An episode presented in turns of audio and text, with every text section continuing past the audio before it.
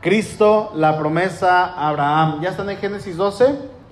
Dice así el verso 1, pero Jehová había dicho a Abraham, vete de tu tierra y de tu parentela y de la casa de tu padre a la tierra que te mostraré. Y haré de ti una nación grande y te bendeciré y engrandeceré tu nombre y serás bendición.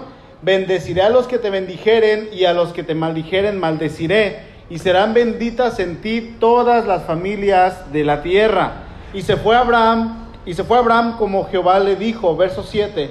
Y apareció Jehová a Abraham y le dijo, a tu descendencia daré esta tierra. Y edificó allí un altar a Jehová, quien le había aparecido. Luego se pasó de allí a un monte al oriente de Betel y plantó su tienda teniendo a Betel al occidente y a Jai al oriente. Y edificó allí altar a Jehová e invocó el nombre de Jehová. Este jueves que pasó estuvimos estudiando un poco acerca de Cristo en el libro de Génesis. Fue, bueno, en lo personal para mí fue de mucha bendición. Mirábamos algunas maneras en las que vamos a ver a Cristo revelado en este libro. ¿sí? Vamos a, encontrar a Cristo en diferentes personas, en algunas eh, situaciones, en algunos animalitos representado. Y es Cristo no solamente en Génesis, sino en todo el Antiguo Testamento.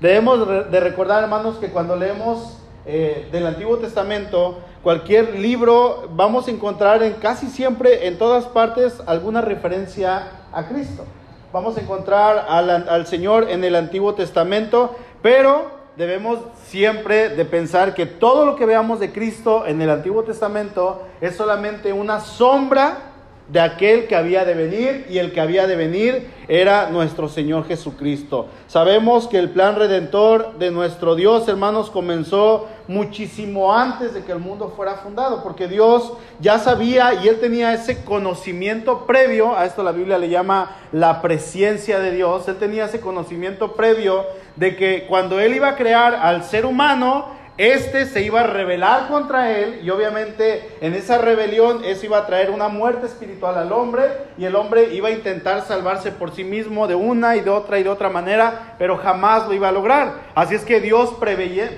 ¿cómo se dice? Previendo, previendo esto, gracias, él idea un plan magnífico y asombroso, hermanos, en el cual él iba a traer un salvador para que redimiera al ser humano en esa vida de pecado que él había caído. Y si bien podemos, hermanos, buscar a Cristo en el Antiguo Testamento, según la carne, desde el primer hombre, porque en la Biblia tenemos el registro desde Adán hasta el Señor Jesucristo, vamos a ver que desde Adán hasta Abraham, eh, la Biblia también nos muestra obviamente ese registro, ¿verdad? Y lo que realmente importa es dónde y cuándo comienza la nación hebrea. Aquí quiero comenzar. Y esta comienza con Abraham el patriarca, ¿verdad? Cuando Dios le hace el llamado y le dice, Abraham, sal de tu tierra en donde estás y ahora dirígete hacia la tierra que yo te voy a mostrar. ¿Sí? Cuando hablamos de Abraham, hermanos, tenemos que recordar, fíjense, esto es sumamente importante, que para el judío,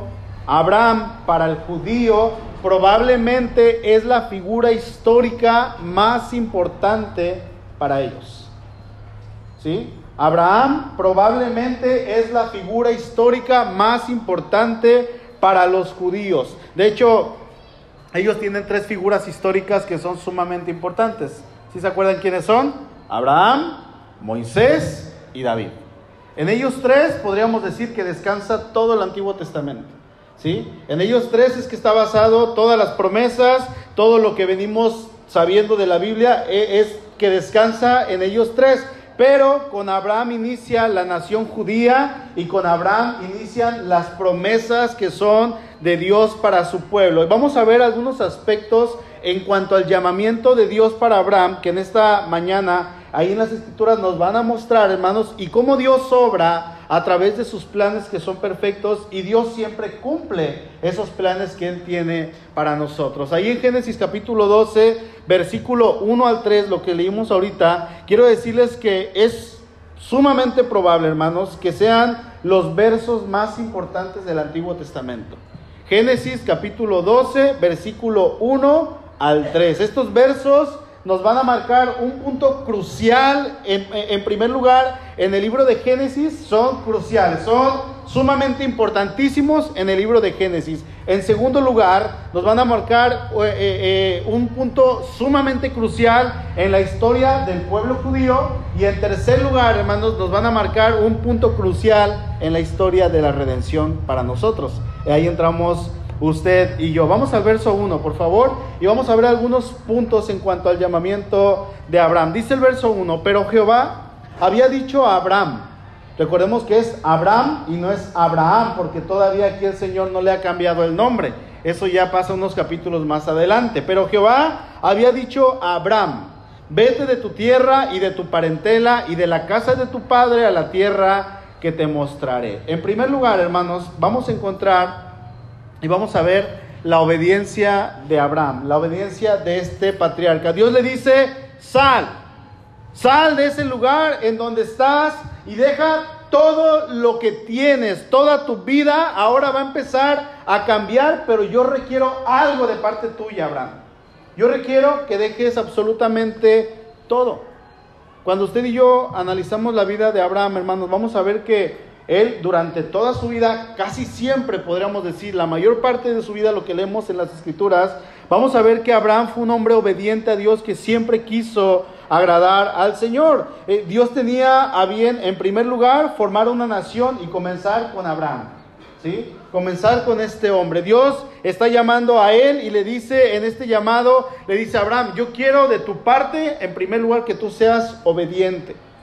¿Sí? Yo quiero que tengas una fe genuina en mí, porque yo te estoy llamando, yo te estoy haciendo esta orden, yo te estoy dando unas promesas. Recordemos que Abraham era de Ur de los Caldeos, probablemente aquella nación que más adelante iba a ser la nación de Babilonia, porque los babilonios eran caldeos.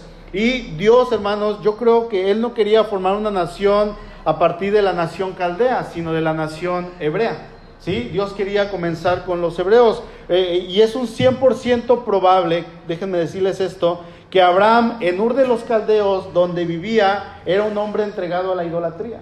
Porque era lo que se acostumbraban aquí en lugares. Tenían sus dioses, tenían sus ídolos, los adoraban, les cantaban, les componían algunas alabanzas, los tenían ahí en sus muros, tal como sucede hoy en algunas religiones, ¿verdad? Dios requería que Abraham, hermano, dejara todo esto y ahora de ser una persona politeísta, que es politeísta, que tiene muchos dioses, que ahora pasara a ser una persona monoteísta, o sea, un solo Dios. Dios requería de Abraham toda su concentración absoluta en él. Abraham, te vas a enfocar solamente en mí. Y déjenme decirles, hermanos, que hay ocasiones en que puede pasar que la familia, la misma familia, puede llegar a ser un obstáculo para servir al Señor y puede eh, ser ese, esa, esa traba, ese impedimento para hacer la voluntad del Señor. Aunque déjenme decirle que todo es personal. ¿sí? Si yo quiero servir al Señor, yo lo voy a servir. Voy a tener a lo mejor algunos problemas, algunos inconvenientes, pero a veces la familia juega un papel importante. ¿sí? Dios le dice, deja tu familia. ¿sí? Deja a tu familia. Entonces, al decirle, deja a tu parentela, el Señor le está diciendo, Abraham, ahora yo voy a ser tu familia. Ahora yo voy a estar contigo. Solamente vete tú y tu esposa y ven conmigo. No necesitas nada más. ¿Sí?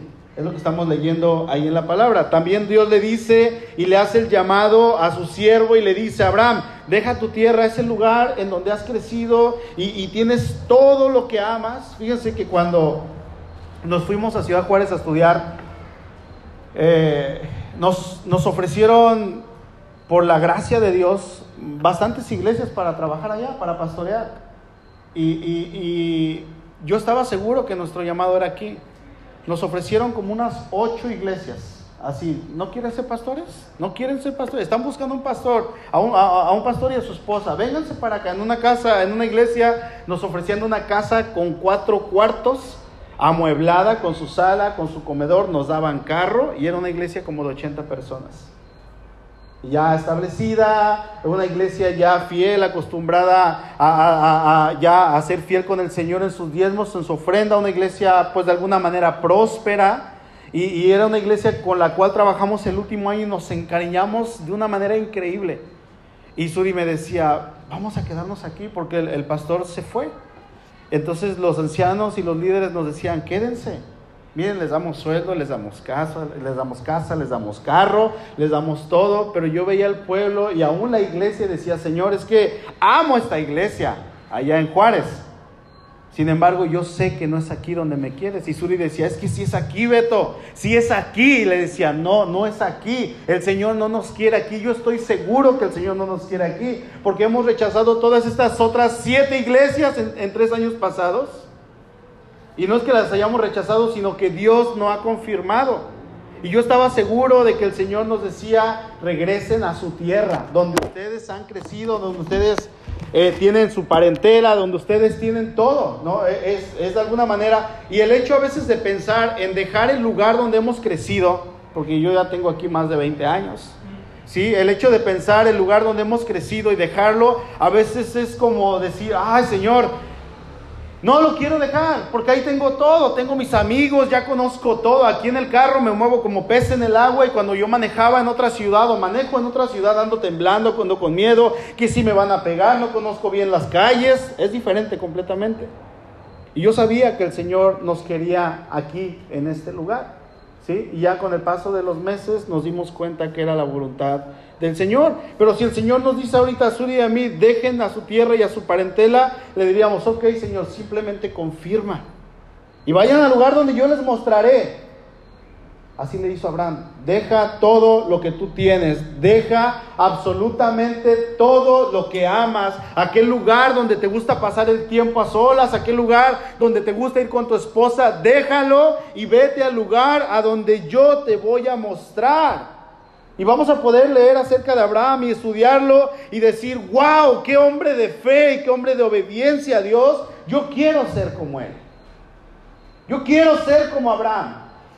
Pero al momento en que Dios nos da una instrucción, ya sea a través de una predicación, ya sea a lo mejor cuando usted está leyendo la Biblia, ya sea a lo mejor cuando usted está orando y el Señor le muestra algo, ya sea a través de un hermano que le dice, oye, fíjate que a lo mejor podrías hacer esto, o la invitación del pastor, ¿verdad? Oye, a lo mejor puedes hacer esto, decimos, no, espérame, Señor, es que no tengo tiempo. Pero admiramos a hombres como Abraham y decimos, yo quiero ser como él. Pero cuando el Señor nos dice algo, decimos, no, Señor, espérame tantito porque tengo otras muchas cosas que hacer, ¿verdad? A veces se nos dificulta, hermanos, mucho el querer obedecer la voluntad de Dios. Bueno, Abraham fue un hombre de fe, obediente al Señor, desde el momento en que Dios le llama hasta el último momento de su aliento de vida. ¿Qué haríamos, hermanos, si de un momento a otro el Señor nos hace un llamado a nuestra vida y aún en ese llamado no es claro lo que nos está pidiendo, pero sabemos que nos está llamando a hacer algo? Porque Abraham le dice, vete, sal, obedece a Abraham. Es lo que Dios le está diciendo a Abraham. ¿Sí? No le dijo, mira, vas a empacar y vas a hacer tu tramo de viaje y vas a pasar por estas ciudades y vas a llegar a tal lado. No, simplemente le dijo, levántate, sal y vete a donde yo te voy a mostrar. Él no tenía claro a dónde iría, hermanos. Y él llega con Sara y yo me imagino que, Sara estaba dormida y la despierta porque yo quiero pensar que ese tiempo fue un momento en la noche cuando él estaba platicando con el Señor y le dice, Sara, Sara, Dios me habló. Y me está diciendo que nos vayamos de aquí y Él tiene promesas para ti y tiene promesas para mí. Y la otra bien dormida, ¿verdad? ¿Qué, qué, qué, qué quieres? Déjame dormir. Dice, dice, dice Suri que las películas son mentira, ¿verdad? Porque vemos que todas las mujeres amanecen maquilladas y el esposo les da un beso. Y creo que cuando nos casamos nos damos cuenta que eso no es ni en uno ni en otro, ¿verdad? Sara así con las lagañas, se levanta, se limpia y le dice, ¿qué pasó? ¿Qué, qué, qué, qué es lo que quieres? ¿De qué, ¿De qué estás hablando? ¿A dónde? ¿Con quién? ¿Quién es este Dios del cual tú me estás hablando? Porque ellos no conocían a Dios. ¿Quién es este Dios del cual me estás hablando? A ver, es uno de los que tenemos aquí así viendo con la... Apaga la luz poquito, espérate. Y comienza a ver los dioses, los ídolos. ¿Es alguno de ellos? ¿Quién te habló? Dime cuál. ¿Cuál de todos estos? Y Abraham trata de explicarle lo que él, lo que él estaba acabando de recibir. Y le dice, no, no, no, es que escuché su voz. No lo vi, no se manifestó a mí. Simplemente escuché su voz y platiqué con él. Y trata de, explicando, de explicarle a ella diciéndole que le crea. Y le dice, mujer, agarra tus garras y nos vamos. Vámonos. No era sencillo, hermanos, porque no solamente era empacar una maleta y ya, no. ¿Saben qué era lo que implicaba esto? Vayan buscando Hebreos 11, por favor. No me pierdan Génesis, Génesis 12. Hebreos capítulo 11.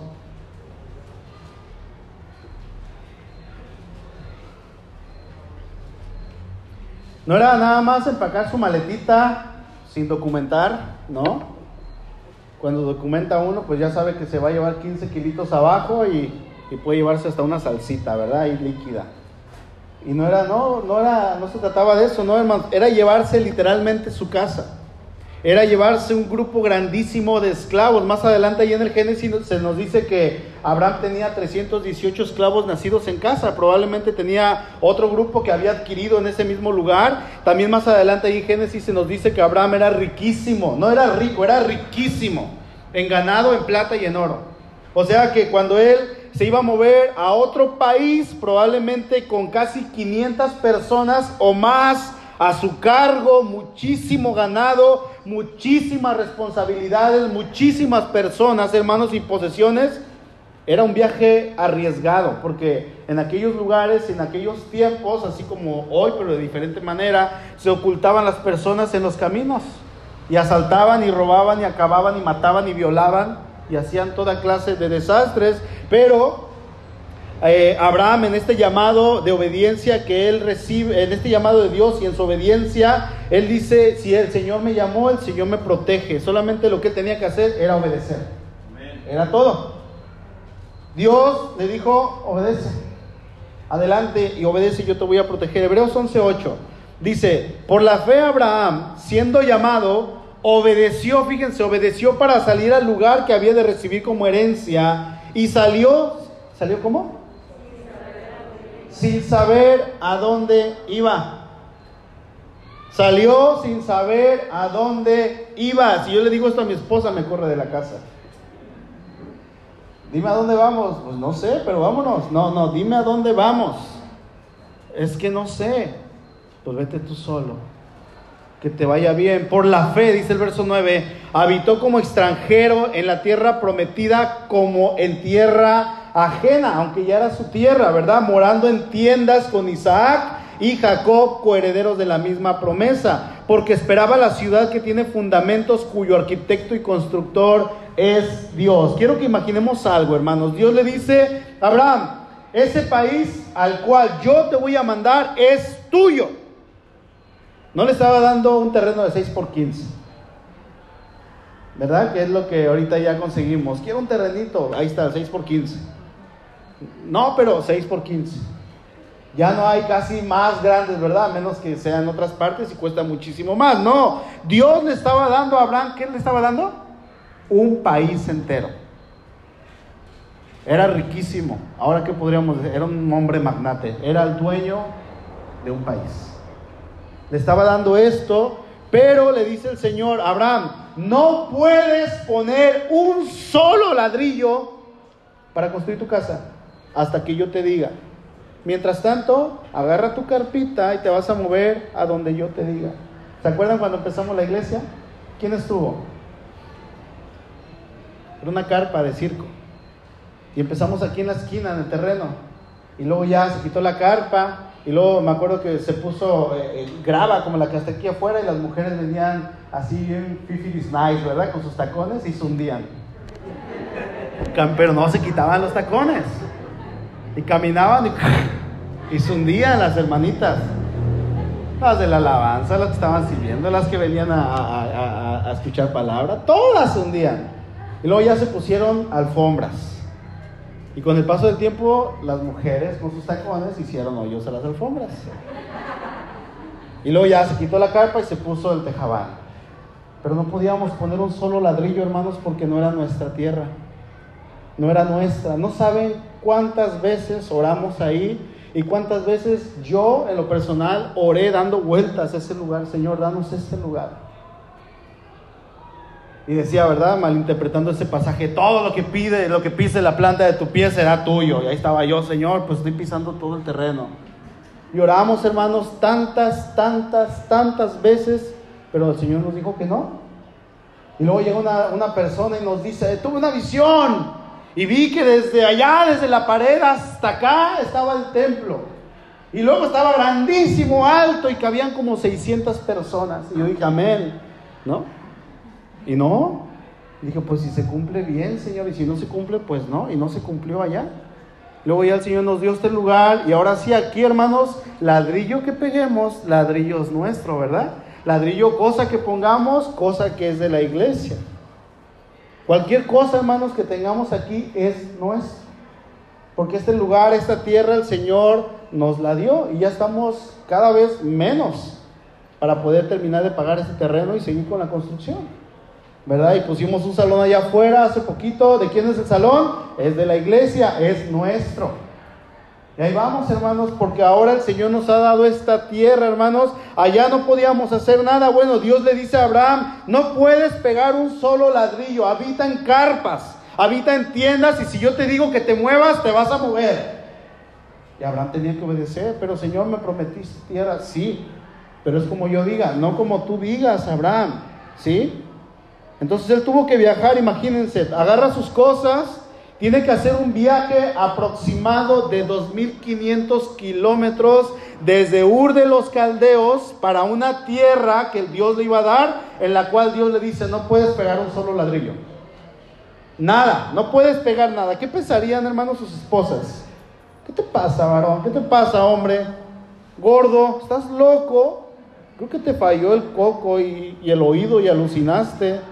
Y esa persona que tú dices que oíste, pues como que fumaste algo, ¿qué pasó? Porque era un viaje largo, hermano. De aquí a la Ciudad de México son 1200 kilómetros. Tiene que bajar 2500 kilómetros a pie, con ganado, con esclavos, cargando cosas, con personas, con niños chiquitos.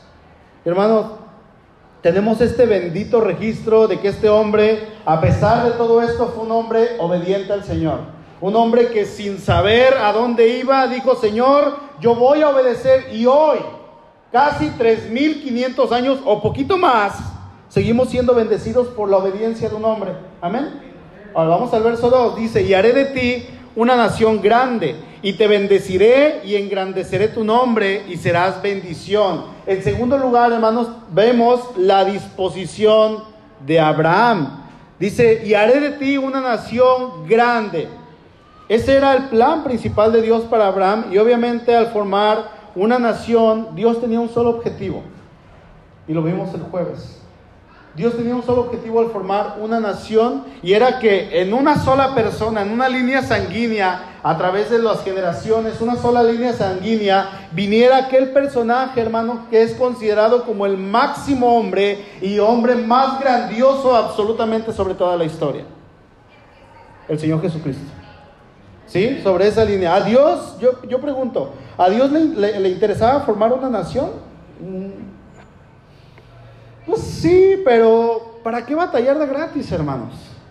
Porque ustedes no creen que en su presencia, en su conocimiento previo de todas las cosas, Dios no sabía lo que ellos iban a hacer y la manera en que lo iban a rechazar y la manera en que se iban a quejar y la manera en que lo iban a irritar todos los días.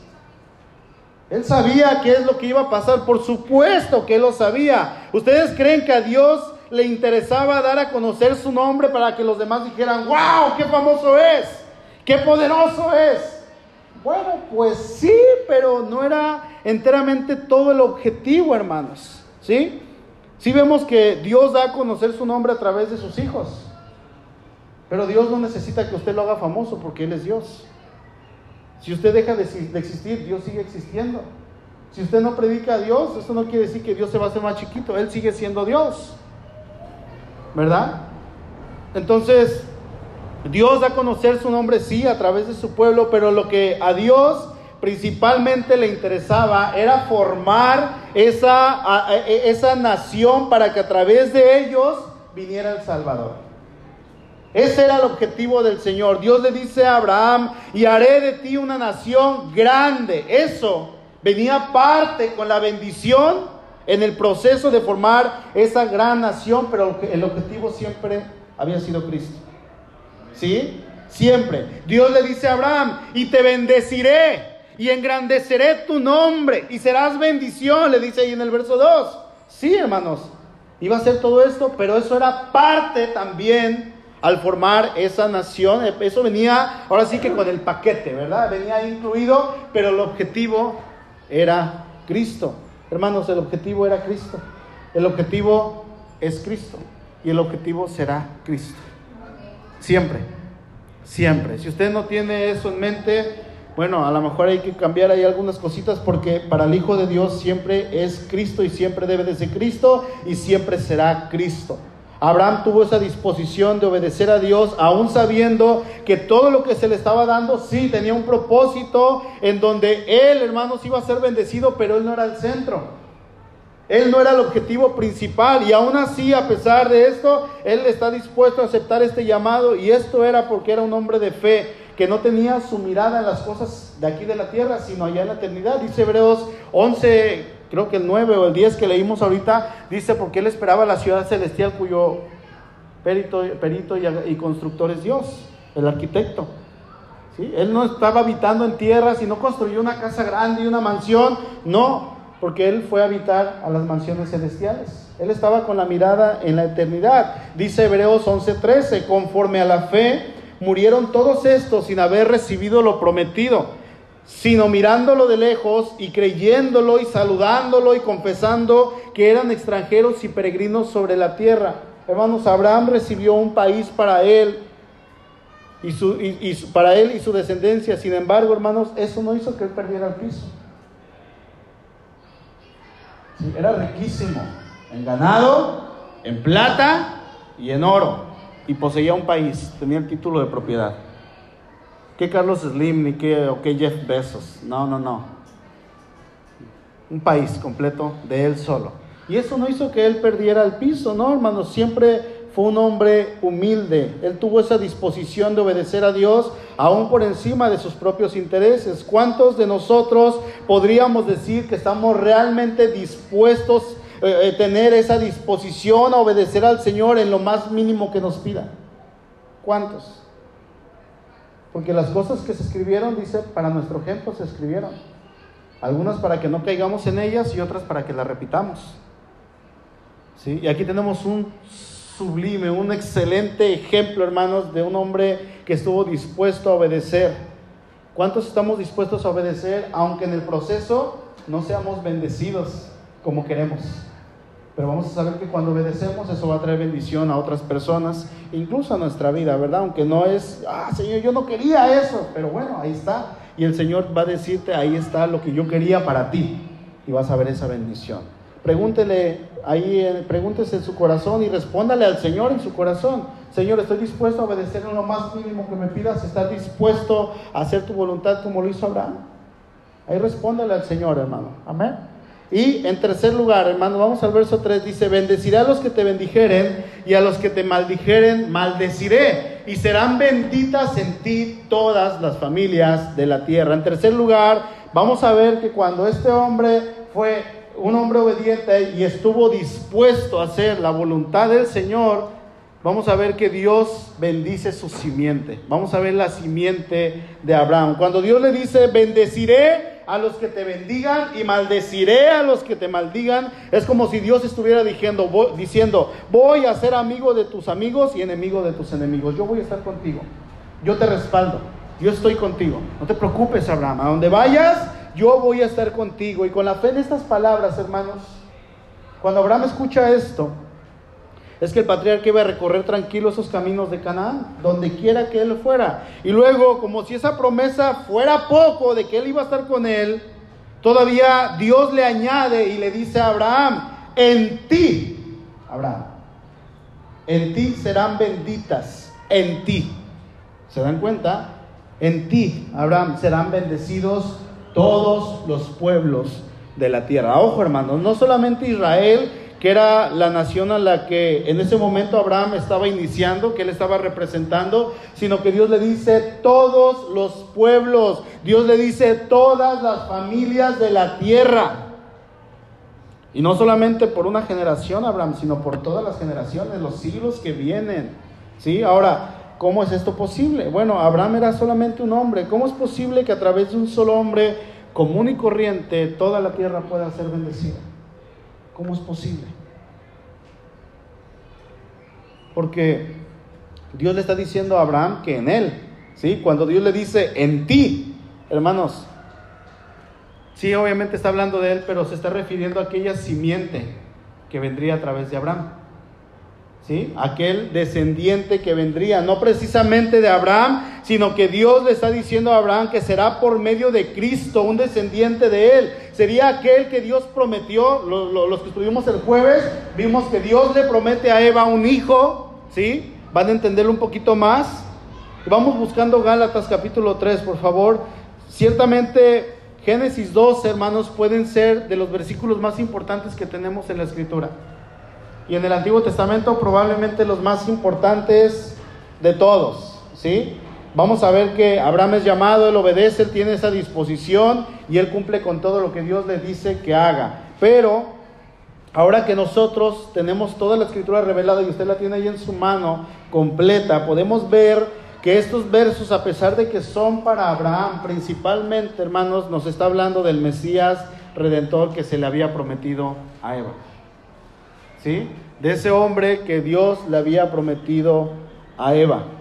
Dios lo estaba cumpliendo, Dios comienza a formar esa nación. La promesa para Abraham decirle, en ti se refiere a esa descendencia, a ese hijo, con H mayúscula. El hijo de Dios, ¿sí? Que iba a venir más adelante. Entonces, ¿de quién está hablando cuando dice Dios en ti? Nos está hablando de Jesucristo. Abraham, en ti, en tu simiente, en Jesucristo.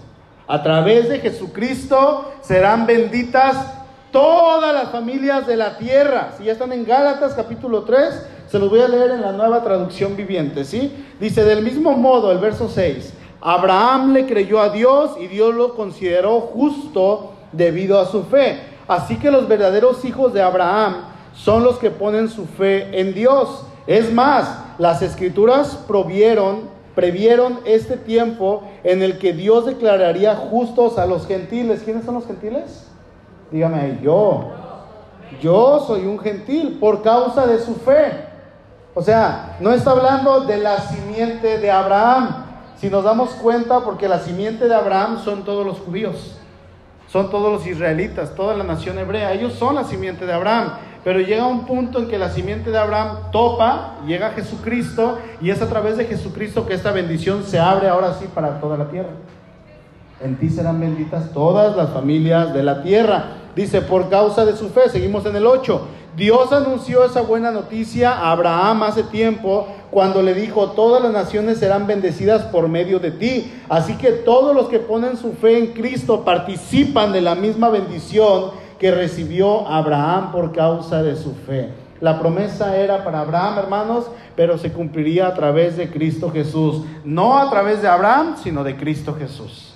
Entonces volvemos otra vez al mismo punto. Es Cristo, ha sido Cristo y será siempre Cristo. ¿Sí? Siempre, hermanos, siempre va a ser el Señor. Abraham solamente fue un instrumento que Dios usaría para traer esa bendición a todos los que hemos conocido al Señor. Y ciertamente es y fue por la obediencia de un solo hombre, dice el verso 14, mediante Cristo Jesús. Dios bendijo a los gentiles con la misma bendición que le prometió a Abraham a fin de que los creyentes pudiéramos recibir por medio de la fe al Espíritu Santo prometido. Verso 16. Dios ha dado las promesas a Abraham y a su hijo. ¿Quién era el hijo de Abraham? Isaac. Ahora, ¿está hablándonos de Isaac aquí? Dice, fíjense, Dios le ha dado las promesas a Abraham y a su hijo. Y noten que la escritura no dice a sus hijos como si fueran muchos descendientes, más bien dice a su hijo. Y eso sin duda, ¿a quién se refiere?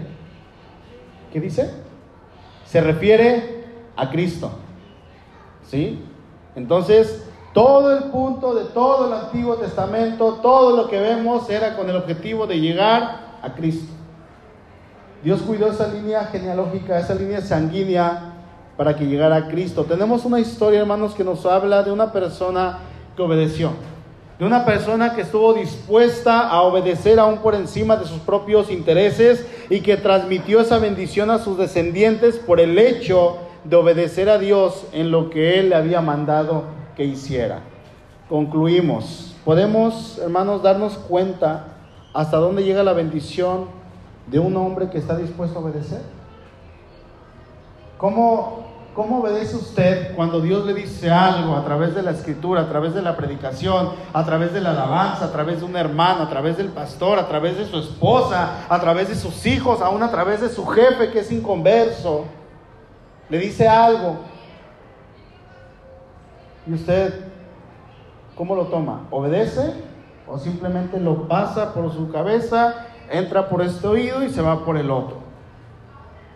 ¿Cómo está dispuesto a obedecer? Porque la obediencia que usted ejerza a los mandatos del Señor van a traer bendición no solamente para usted, sino para su familia. ¿Sí? Sea papá, o sea mamá, o sea hijo, o sea abuelo. ¿Sí? Va a traer bendición para su familia. Cuando usted y yo obedecemos, vamos a ver esa bendición que se va a manifestar para todos lados, hermanos. En Abraham tenemos un ejemplo de obediencia y disposición. Señor, te quiero obedecer, pero no estoy dispuesto. Como que no aplica, ¿verdad? Si vamos a obedecer, tenemos que estar dispuestos. Y ahí es donde a veces cuesta más trabajo. Abraham estuvo completamente dispuesto a obedecer y eso, hermano, nos ha traído bendición a nosotros, a pesar de que Abraham ni siquiera nos pensó en su cabeza, pero Dios sí nos pensó. ¿Sí? Hemos visto tanta bendición en nosotros a través de Abraham y él ni siquiera nos hizo en su cabeza. Él pensaba en sus descendientes.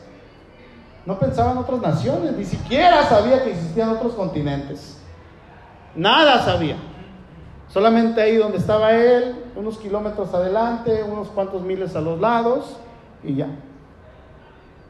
Su mente finita no le daba para más, ¿verdad? Pero Dios pensaba globalmente, a través de los siglos. Cuando hablamos de Abraham, hermano, vamos a encontrar muchísima riqueza espiritual y mucha bendición al estudiar su vida.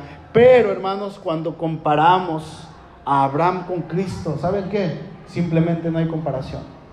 No hay comparación. No podemos comparar Abraham con Cristo. Hermanos, el patriarca Abraham es el hombre más grande de la historia judía. Sí, a lo largo de Génesis Mientras estamos leyendo a Abraham, vamos a ver que Moisés escribe de este hombre y lo pone en un lugar alto, pero también lo pone como un hombre demasiado sencillo. Y dice, algunos teólogos, dice que Abraham es el padre ilustre de una multitud de naciones y no se ha encontrado a ninguno que iguale su gloria, dicen estos teólogos.